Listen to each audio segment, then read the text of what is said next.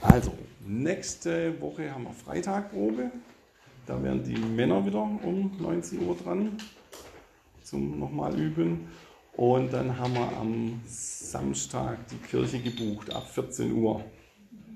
Das haltet euch mal 14 bis 18 Uhr frei. Ja.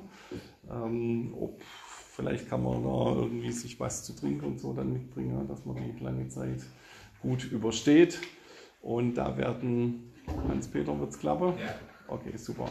Also Hans-Peter fährt extra mit dem Auto irgendwo, irgendwo hin und holt noch die Ergänzungspodeste und dann können wir schon mal Podeste aufstellen und gucken, wie sich so anfühlt. Ja, und dann machen wir zum ersten Mal Afrika auf den Podesten, damit wir mit dem Platzbedarf sehen, wie es dann so ausgeht.